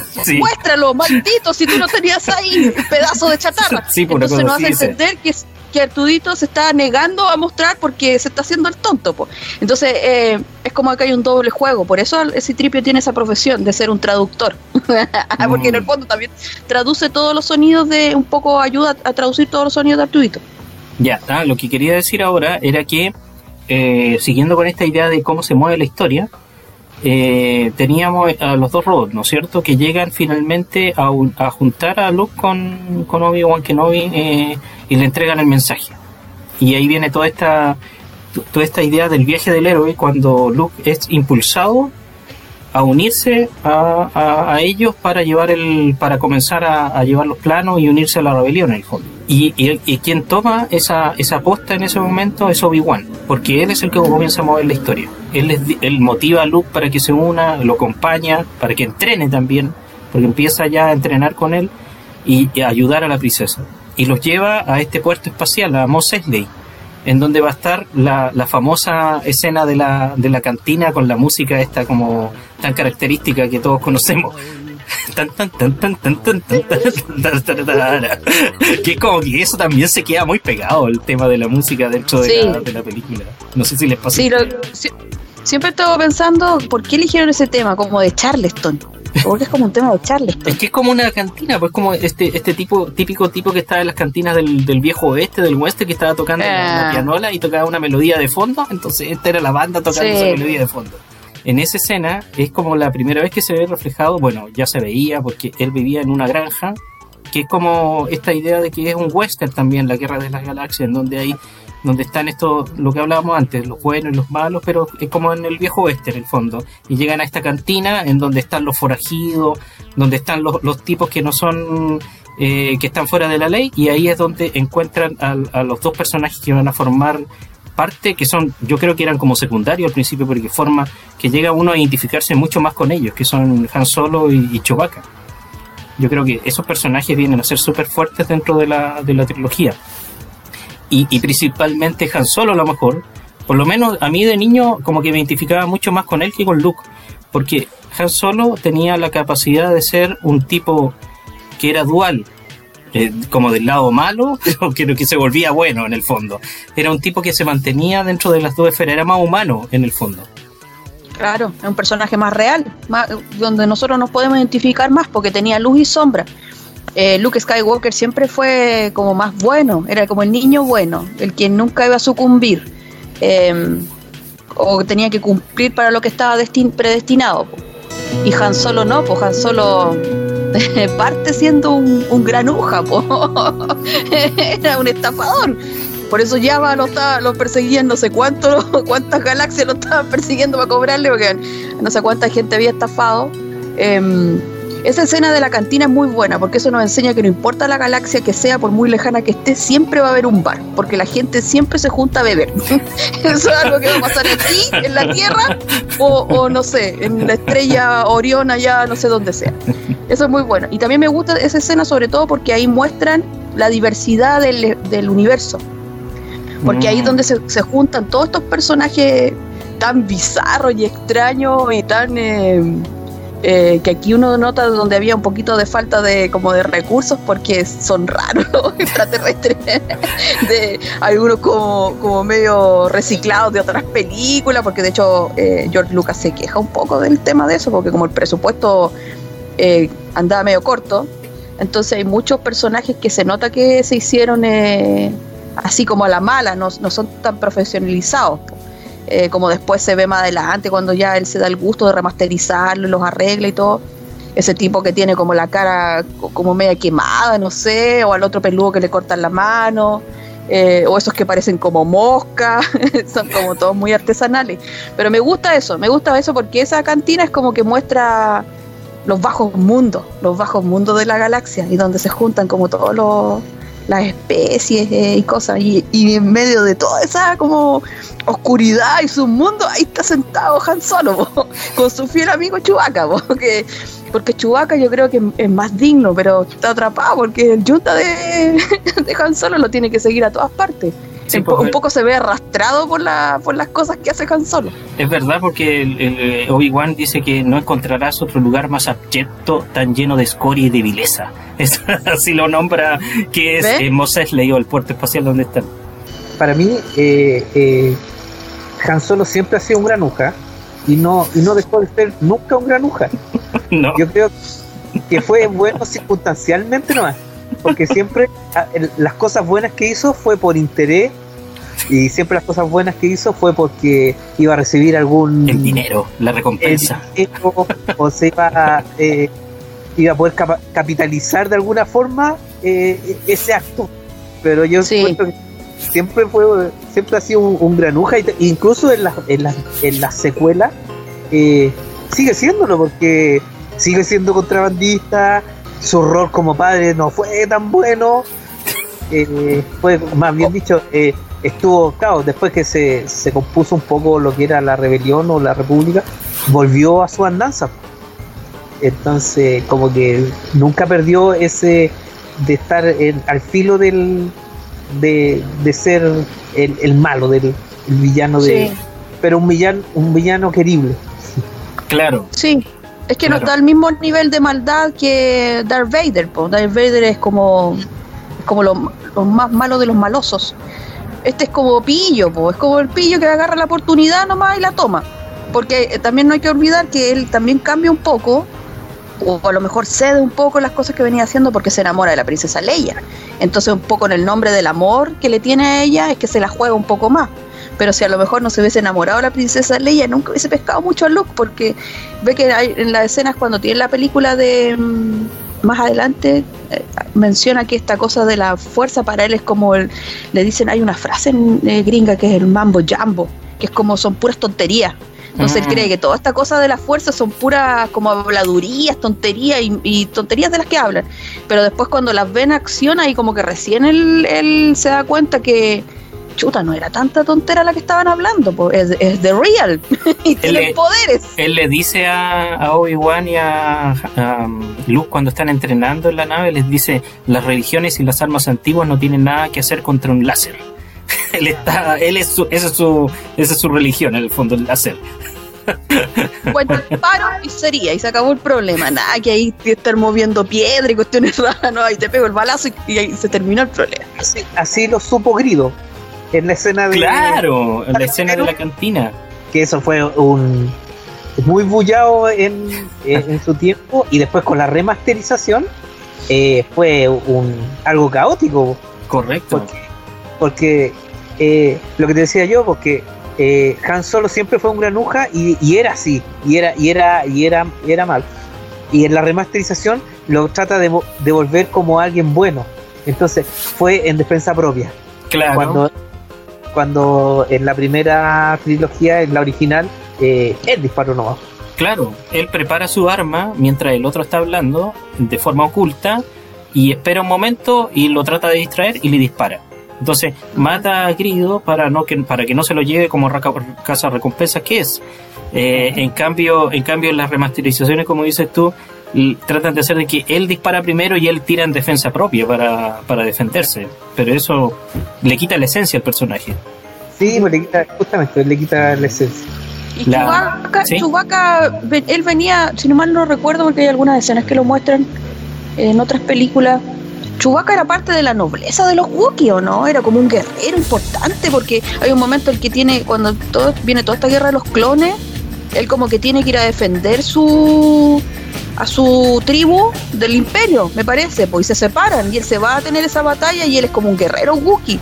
Por eso yo digo que, que Chewbacca no, no era de la misma realidad que, que Han Solo. Ya. Chewbacca cayó por otra circunstancia ahí, tuvo que, no le quedaba otra más que seguirle el juego, po. Yo creo que Chewbacca era el cable a tierra de Han Solo, porque si no hubiese sido por Chewbacca, Han Solo a lo mejor sí se pasa al lado oscuro y se transforma en una persona más mala. Pero yo creo que Chewbacca era su, como su Pepe Grillo, lo mantenía ahí más aterrizado. Me encanta ese personaje, eh, debo decir que es mi personaje favorito de Star Wars Chewbacca. Me El, gusta. el personaje de Chewbacca eh, fue interpretado en esa película, parece que en las posteriores también, no sé hasta cuándo, por Peter Mayhew, Mayhew que él Ya. hacía del, del personaje y él narra en, en el documental que para elegirlo como, como actor lo eligieron por su estatura, porque él medía 2 metros 25 centímetros. Wow. Entonces cuando él estaba sentado esperando que lo entrevistara George Lucas, George Lucas entra y él como era un, un inglés y educado en Inglaterra, dice que se levantó para saludarlo y ahí George Lucas lo miró para arriba y dijo, no, esto creo que lo hemos encontrado. y George Lucas Bueno, dice, eh, y el perro de George Lucas se llamaba Indiana, que es el nombre de Indiana Jones posteriormente, eh, y que el perro siempre lo acompañaba a George Lucas en el auto, iba de copiloto. Entonces, finalmente ahí es como la base de lo que iba a hacer Chewbacca posteriormente. Como el mejor amigo, el mejor El amigo mejor del amigo. hombre. El actor, el Mejor actor amigo. en toda la, en toda la saga. Va en toda la jada. Ah, ya. Eh, después, eh, por sus problemas físicos, eh, para alguna escena eh, hacía do- doble. Como ser escenas que tenía que correr, ahí eh, utilizaban doble. Ah, y después perfecto. la secuela, ahí ya casi tuvo eh, completamente el, el nuevo personaje. No, Mm. creo que murió hace poco, hace un par de años nomás, que falleció. Me De parece. veras, de veras, sí, parece que falleció hace poco el actor. Pero era por problemas físicos más que nada que por su altura que empezó a tener problemas físicos y de hecho eh, él usaba un bastón, pero igual pudo hacer varias escenas. No sé si como reconocimiento a, a la trayectoria Ya. eh, lo pusieron, no, eso no lo tengo claro. Pero eh, las partes donde era como más de acción, se podría decir, eh, usaba doble. A mí, a mí este personaje que bueno, eh, se llama Chewbacca, pero como de cariño le dicen Chewie. Entonces viene, viene ese como tratamiento cariñoso que le da Han Solo y que al final todos agarran eso mismo y por eso es como tan querible, como decía Pamela, el, el personaje en el fondo. Eh, y, pero una de las escenas eh, que, me llamó mucho la atención de esta primera película de él es cuando está jugando ajedrez, que todos seguramente se acuerdan de eso. No sé si era ajedrez, era un juego de tablero en el fondo, también con holograma. Sí, es un juego de ajedrez, pero Que- lo- son bonitos fantásticos. Claro, y cuando, y cuando va, va ganando Arturito, le va ganando en el juego y, y, y, y Han Solo le dice eh, que lo deje, que se dejen ganar, porque un androide no le arranca los brazos a su rival cuando pierde. Los otros cambian de actitud y dicen, creo que tienes que cambiar de estrategia. Ahora déjate ganar mejor. Qué buenos son son muy buenos. Es muy bueno esos, momentos de humor que tiene, ese sarcasmo que tienen, eh, que tiene Han Solo para llevar las situaciones muy, muy buenas. Em, en la película Han Solo, es él el que le lo nombra Chewie, porque Chewbacca tiene, no se llama solo así, parece que tiene un nombre muy largo. Entonces le, ah. pregunta, cuando van en la nave, le dice, ¿cómo te llamas? Y él hace el, ¡ah! todo el grito. y, parece que está diciendo Chewbacca y no sé cuánto, por todo su nombre a lo mejor de guerrero, o de esa tribu que viene, de, los Wookiee. Entonces Han Solo va y dice, ah, muy largo, no me lo voy a aprender. Entonces mejor te voy a bautizar como Chewie. es más fácil. Entonces por eso le dice. Eh, quería volver a lo, a lo de la historia. Eh, decía que Obi-Wan es el que mueve la historia en ese momento cuando van a Mos Eisley a la cantina eh, contratan entonces a, a Chewbacca. Él, él es el que hace, Obi-Wan es el que hace el trato con ellos dos para que los transporte. Y ahí convence de nuevo con dinero, porque les dice, les vamos a dar 2.000 ahora y después cuando lleguemos les damos 15.000 más. y el otro se, se, entusiasma porque hay dinero de por medio y, los lleva. Y cuando, cuando van en el camino y, y, se encuentran con este planeta que fue destruido por, lo, por, por la estrella de la muerte, eh, y, están a punto de ser capturados cuando la, esta atracción que tiene la estrella lo, impulsa hacia, hacia la misma estrella. Eh, ahí yo me acordaba que en, en, la, en esta primera parte, en la estrella de la muerte tiene ese efecto que atrae las naves. ¿Se acuerdan? Que, que como que la nave se acerca y, no se puede escapar. Eh, no me acuerdo si en, la, si en el regreso del Jedi no tenía ese poder esa la, la, estrella de la muerte, eso de que atraía las naves, porque yo me acuerdo que llegan todas a destruirla y como que no, no, no lo no produce lo mismo. Pero bueno, la, cosa, la cosa es que llegan en ese momento y eso igual que les da la idea de esconderse en lo y, y, esconderse para que los de, para que se dejen capturar en el fondo. Entonces, claro, para poder entrar. Claro, para poder entrar. En, en el caso de, de New Hope, eh, la estrella de muerte estaba 100% operativa. Ah.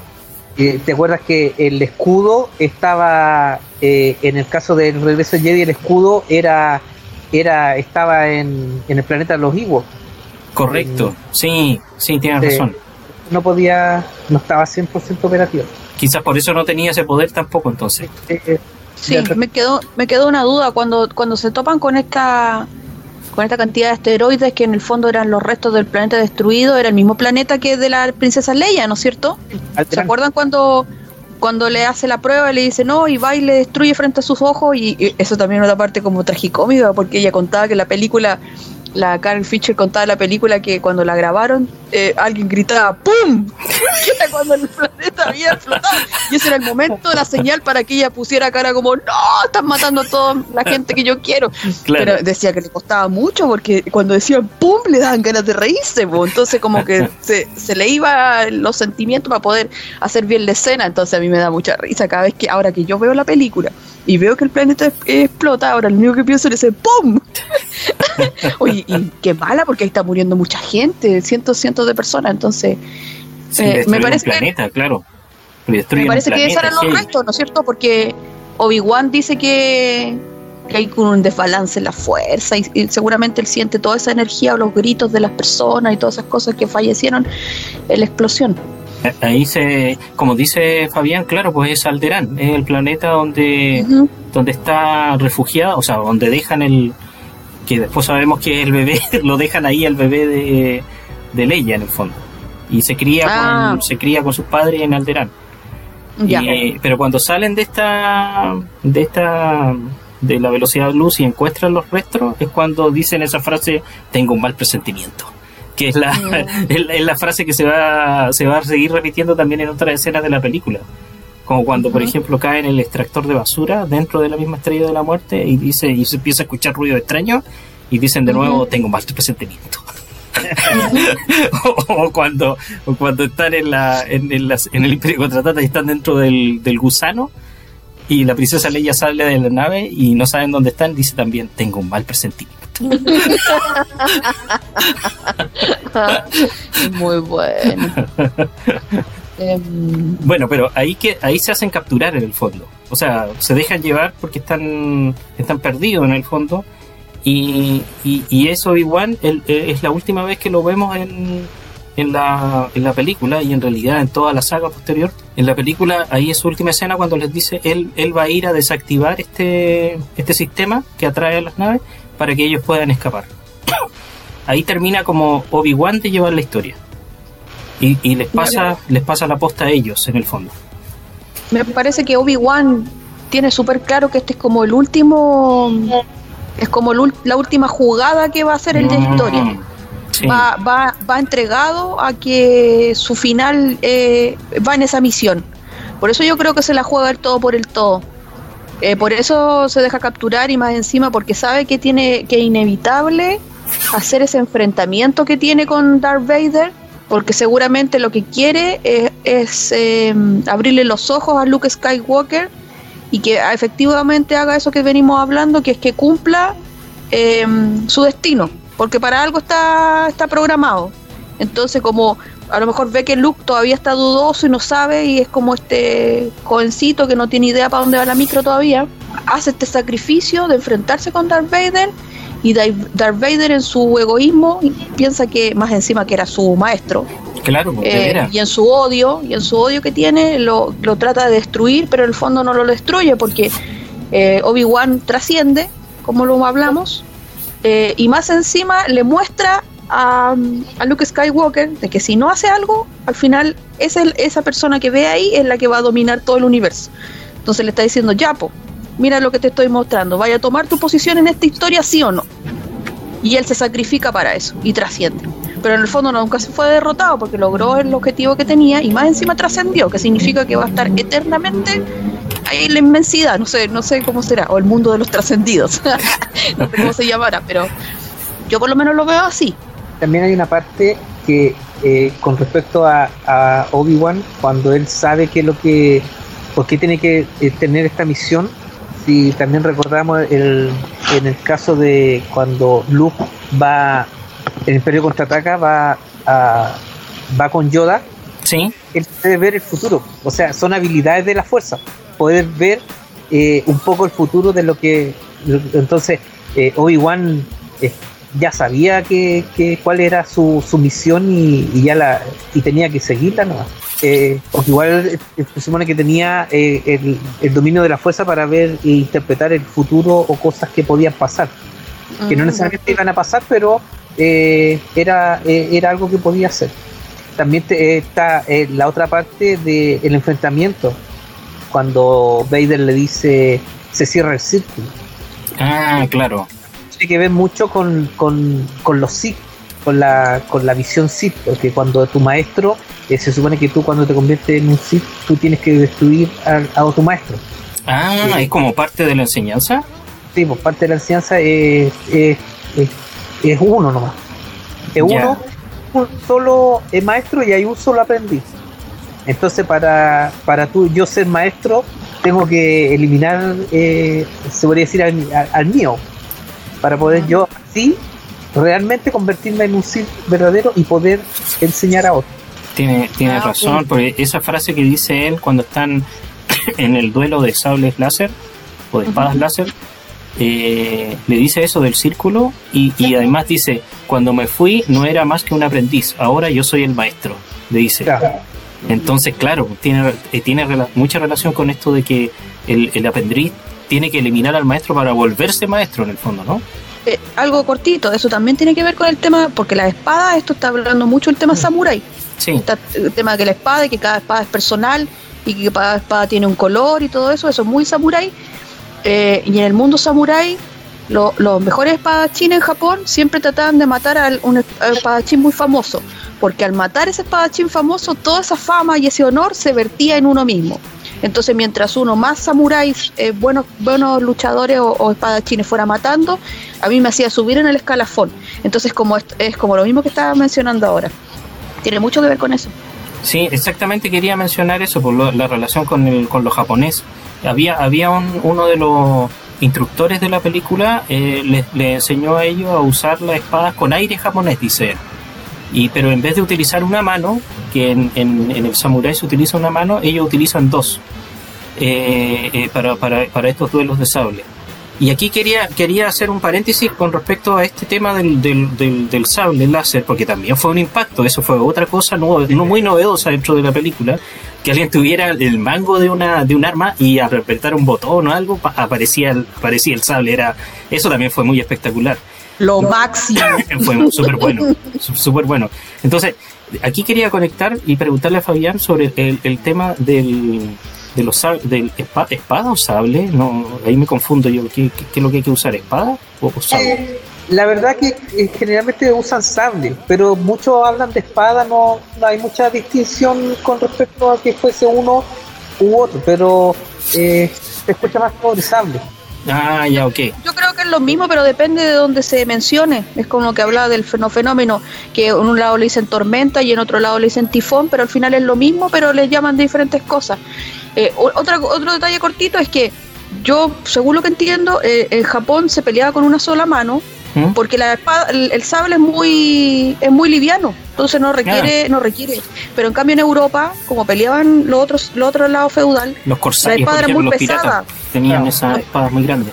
Exacto, entonces era muy pesada, por lo tanto, por una mm. cosa de fuerza tenían que tomarlo con las dos manos y por eso es que ellos se acostumbraron a pelear así, pero en cambio el sable es tan liviano, tan liviano que por eso son espadas chinas, lo mismo con los que hacen eh, con Florín, por ejemplo, en, en, Francia, este tema como de dónde viene el, el esgrima. Eso, eso quería ahí conectar justamente con Fabián porque quería preguntarle, porque a partir de esta idea de, lo, de los sables o las espadas láser en la película, los fanáticos de la película van creando todo tipo de organizaciones relacionadas con el uso de estos sables. Y la esgrima, porque tenemos la esgrima que es la tradicional, pero a, partir de la de estos eh, combates con, con, espadas o sables láser, en la película se crean asociaciones esgrima en, en diferentes lugares. ¿Nos puedes contar un poco cómo se desarrolla aquí en Chile, por ejemplo? Eh, bueno, de hecho, eh, se llama esgrima Jedi. Esgrima Jedi, ya. Ahí hay, hay un eh, hay un poco de conflicto eh, con respecto eh, a, los, algunos pensamientos de con respecto a, lo que tiene que ver con el esgrima, porque muchos le llaman esgrima Jedi, pero también puede ser esgrima Sith. Ah, claro. Entonces, yo siempre discutí un poco esto con mis amigos, que porque todo se lleva al, a los Jedi. Todo, todo es Jedi, todo es Jedi, siendo que los Sith también tienen eh, una ideología y tienen su religión también y tienen su, su forma de, vivir y, de sentir las cosas. Correcto. puede que eh, a, los Jedi no les guste, pero eh, entonces como eh, ¿Por qué lo hablo de esto? Porque yo participo acá en Chile se formaron una hay varias hay bueno ahora hay muchas agrupaciones sobre esgrima esgrima Jedi entonces hay una esgrima Jedi Chile que se formó en Santiago y se ha visto mucho, muchas sucursales. Después se, se, dividieron algunas. Está eh, la Academia Jedi, está eh, Los Rebeldes, y hay varias asociaciones que tienen que ver con esto, con el uso de, la espada. Y se practica, se practica mucho y, y uno compra su espada, hay varias empresas que las venden, que son de, que traen, eh, ¿cómo se llama? Eh, es como un, un, eh, plástico duro que, se puede para golpear. Entonces uno puede hacer las escenas como de, de, de pelea de Jedi y después con el tiempo uno lo hace como juego, pero después con el tiempo empieza a aprender técnicas de, de grima entonces, hay varias técnicas de clima, no, no recuerdo los nombres, todos los nombres, eh, pero hay varias técnicas de, de clima que se utiliza en, en el en el en la pelea o, de pelea de sables y, y es entretenido, la verdad que es entretenido porque es, como cualquier deporte, puede utilizarlo uno como cualquier deporte. Y bueno, esto está asociado también al cosplay, que es eh, para algunos el disfraz. Eh, Correcto, sí. Interpretar un, personaje. Hay algunos que interpretan personajes de la película y se asemejan sus trajes a, no sé, Obi-Wan. Y, y hay otros que ya se empezaron a crear sus propios personajes. Yo, en mi caso, tengo mi, mi propio traje obviamente que sacado de un poco de algunas de las películas. Eh, no sé, pues, un pedacito de Vader, un pedacito de Kylo Ren, un pedacito de estilo samurai, eh, Ya. diferentes cosas. Y obviamente que hay literatura también, que donde hay eh, muchos eh, Sith y muchos Jedi que no, que no aparecen en las películas. Entonces uno también saca ideas de eso. Y empieza a construir su traje. Pues yo tengo mi traje, tengo mi, mi espada, o más bien dicho la tenía, eh, pero eh, que son personales. Y, pero es, es muy entretenido porque eh, es, es una agrupación eh, ta- también está ligada casi al deporte. En otros países hay competencia, pues hay, torneos de, De Grima Jedi, o de de grima, de, de grima de Star Wars. Ya. Entonces, es entretenido. eh, es bien. Y en Santiago, en la quinta región, hay, hay agrupaciones. En Santiago hay muchas. En Talca, en el norte también hay otras que. Bueno, aparte de las agrupaciones de Star Wars que tienen que ver con. eh, el, ¿Cómo se llama? Con el coleccionismo. Ah, correcto. Eh, eh, es algo que es como para hablar todo un toda otra mañana de sobre lo que tiene que ver con el coleccionismo y lo que hizo John Lucas sobre el coleccionismo porque él fue visionario en ese aspecto dijo eh, cuando él empezó la película yo, yo quiero quedarme con todo lo que es derechos de merchandising Exactamente. claro todos dijeron como en ese tiempo no era tan tan utilizado el merchandising sobre las películas y era las ganancias eran, eran menores pero él hizo un imperio sobre el sobre el merchandising Al, al O hacer sea, claro, la-. Las películas pasaron, no se dan siempre, pero el merchandising se puede vender de aquí a la eternidad. pues. O sea, la hasta la eternidad va a seguir teniendo regalías de todas las cositas que van creando, poleras, stickers y Es cuantas como, cosas. es como del principio, pues, cuando crearon esa, la- cuando salió la primera película tenía el contrato solamente con esa empresa de juguete Kenneth, que eran los primeros que iban a hacer la, la figura y como pensaron que la película no iba a tener tanto éxito, hicieron un- una remesa o un, un grupo de juguetes que no alcanzó para la, la demanda que tuvieron los niños esa Navidad y tuvieron que crear estos estos envases de cartón que, que venía con un certificado. Usted podrá tener un juguete en, en febrero, no sé, o en junio del próximo año. y tuvieron Qué que... triste. Que Qué triste, un regalo, el regalo de Navidad era como inexistente, po, porque era un vale, vale por. Vale por. Exactamente. Pero el coleccionismo nace de ahí. Lo iba a tener en algún momento. Claro, pero imagínate porque la, la emoción de Navidad abrir el regalo y no lo podía abrir porque es como es como que te regalaron un helado, pero no te regalaron el helado, sino que te dan el palito, el, el vale otro. Exactamente. pero eh, a lo que voy yo que eh, por ser en el caso del fans del coleccionista yo creo que no era tan triste porque por ser hace una semana ¿Ya? salió el, un nuevo casco que es de Big es de, piloto de, Ah, del que- amigo que de- de antes. ¿no? no de, de Wade de Ah, de Wage, ya. El otro personaje, ya. de, de Black Series y yo lo compré. ¿Ya? Se me lo compré y me llega el 25 de junio. Entonces, es que lo que pasa, tengo, tengo ahí mi, mi tarjeta que dice vale por un casco que te va a llegar el 25 de junio.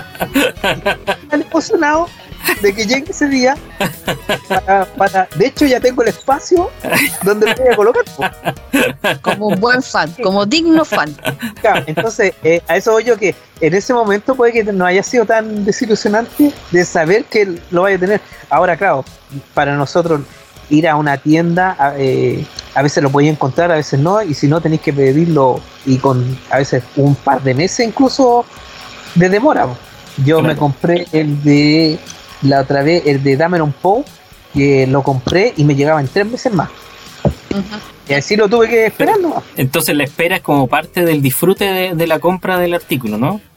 ¿no? Y cuando llega, eh, ya es como el regocijo total. Lo tengo aquí, ah, lo pongo en mi Instagram. De hecho, uno, uno también tiene amigos, por eso yo tengo amigos fans, ahora voy a hablar como fan, eh, de, de- o sea, como coleccionista. Eh, yo tengo un amigo que me dijo del, del casco, me dijo, oye, Fabián, están vendiendo el casco, ¿Ya? y entro y lo compro. Y él dijo, oh, ya lo, y le, y le respondo, ya lo compré, me llega el 25. Y a él, que lo había comprado dos días anterior, le llega el 28 porque llegaba a Valparaíso. Él es de Valparaíso, llega el 28. Entonces, o sea, pero no puede ser. Y estaba, estaba ¿por qué no lo compré en Quilfuego? Hubiera llegado tres días antes. Lo vas a tener antes que él.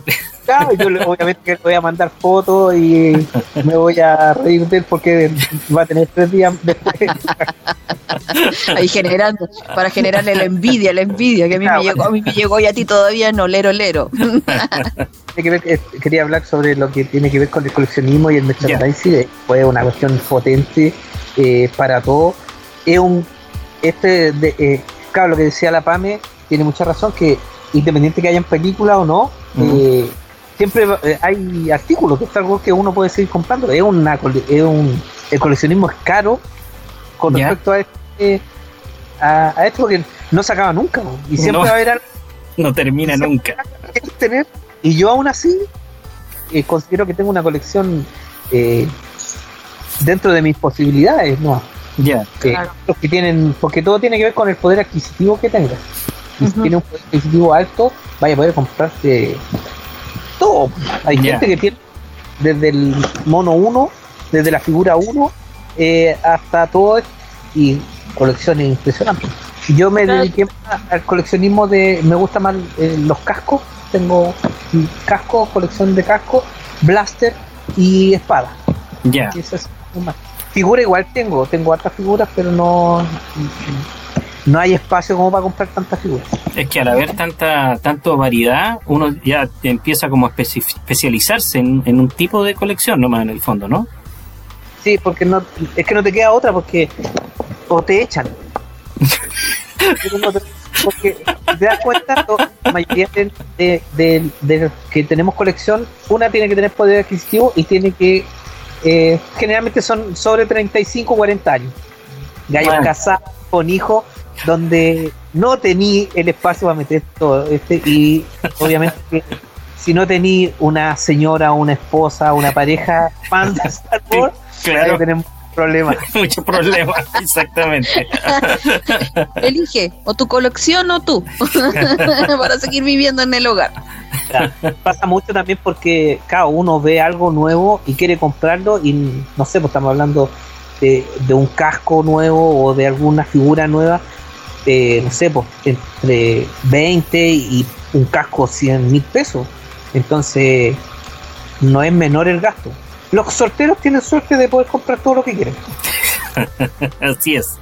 El Hay, coleccionista. hay muchos hay muchos coleccionistas también que ven esto como una inversión. Yo conozco muchas chicas que coleccionan otro de otra índole, otras cosas.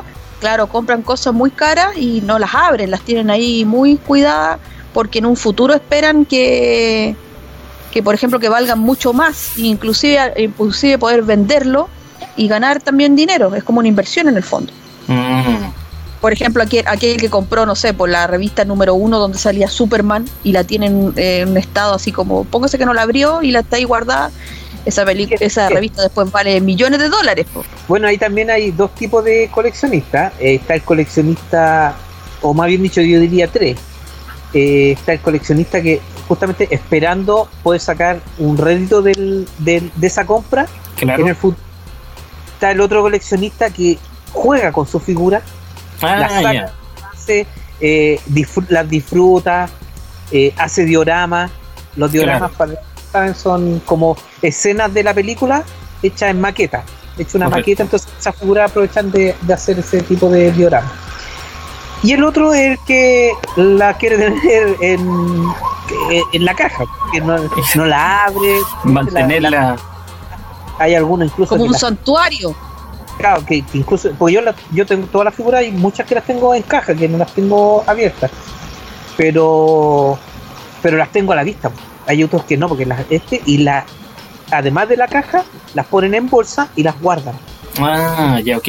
Para mantenerlas mucho más. Claro, yo no, yo quiero disfrutarlas y verlas. Hay otros que quieren tenerlas porque quieren disfrutar que las tienen. Y en algún momento mira, pero yo la tengo 10-10, porque esa es la Ah, denominación. por las, cl- de- ¿Qué? sí, las clasificaciones. Claro, la que- 10 de 10 guardadas. Mm, y otros por venta, pues yo mi intención no es venderlas. Claro. Yo tengo mi hija, que también es fan de Star Wars, como yo, y que eh, hemos hecho cosplay, nos disfrazamos y todo. Y también le gusta cosas, ella compra pocas figuras, le- hay cosas que le gustan a ella, es poquito, porque Chubaca le gusta, entonces compra el pop, eh, algunas figuritas y cosas, pero no mucho. Pero la- mi colección lo más probable es que quede para ella. Claro. Ahora, ¿qué va a hacer con eso?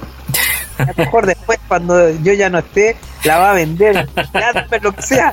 Y yo, no, desde- no. ahí quiero que la fuerza me acompañe y pueda volver como espíritu y hablar con ella para que la venda. De veras, como Obi-Wan con Luke. No, no lo hagas. No lo vendas. No, ha sido entrete. eh, uno quisiera eh, poder hablar muchas otras cosas sobre, eh, sobre Star Wars, sobre todo sobre el coleccionismo, qué significa, más a, a nivel personal, porque también eh, le, le acabo de mencionar sobre mi hija, pero no solo lo que significa ser coleccionista y participar con ella en diferentes actividades, sino que también qué es lo que significa entre nosotros lo que es Star Wars Correcto. poder compartir como familia eh, esta saga, ir a ir a, lo- a los eventos, Claro. eh, participar como esgrima con ella, o ir a, lo- a las premieres de las películas. Todo eso también tiene que ver con algo familiar, porque trasciende más que el gusto por la película, sino que eh, nos ha unido de cierta forma, eh, o más bien dicho, nos ha unido en otra tipo de forma que a lo mejor no tendríamos la oportunidad si no fuéramos, si no, yo no hubiese sido fan de Star Wars. Te entiendo, es bonito eso porque como lo hablábamos al principio, va uniendo generaciones. Una película que traspasa un poco más allá de lo cinematográfico y, y une a la, a la familia en este caso. Qué bueno. Y también eh, otra cosa que quería decir que también puede ser de ayuda a otros papás, que también me ayudó a también comprender de que yo también tengo que ser partícipe de, de ella.